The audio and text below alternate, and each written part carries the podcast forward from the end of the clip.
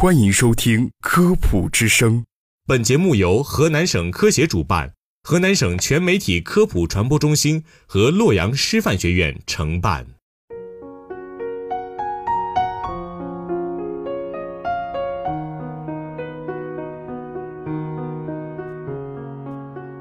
各位听众，大家好，欢迎收听《科普之声·法治在线》，我是柯宇，我是易伟。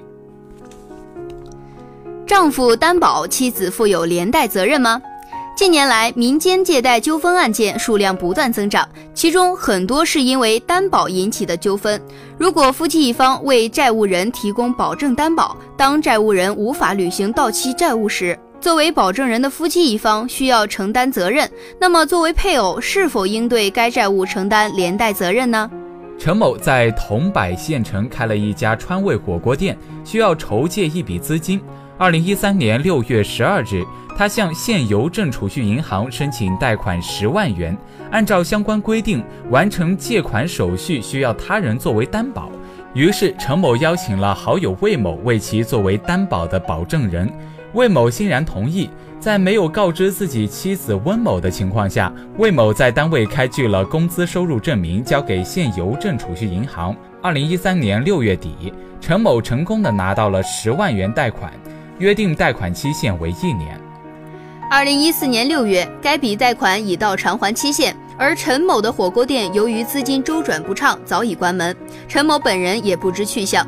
现邮政储蓄银行经多次催收无果，向法院提起诉讼，请求保证人魏某承担还款义务，同时申请追加魏某妻子翁某为被告，要求其承担连带保证责任。桐柏县法院审理后依法判决，魏某和温某归还陈某所借县邮政储蓄银行十万元债务，并支付合同约定的贷款利息。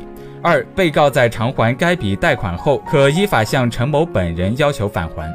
本案在审理过程中产生了两种不同意见。第一种观点认为，夫妻一方作为保证人所负的债务是夫妻共同债务，保证人的配偶应承担连带清偿责任。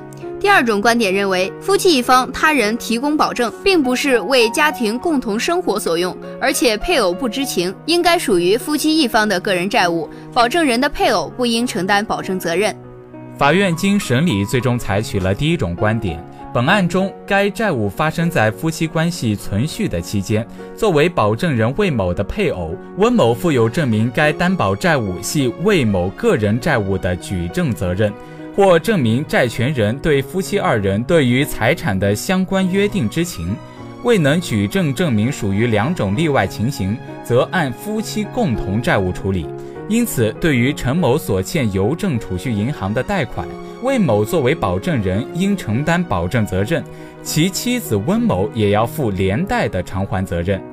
第二种观点是对最高人民法院关于适用《中华人民共和国婚姻法》若干问题的解释二的理解产生了偏差。事实上，推定夫妻一方所负的债务为夫妻共同债务唯一的条件是时间条件，即在夫妻关系存续期间，并无其他限制条件。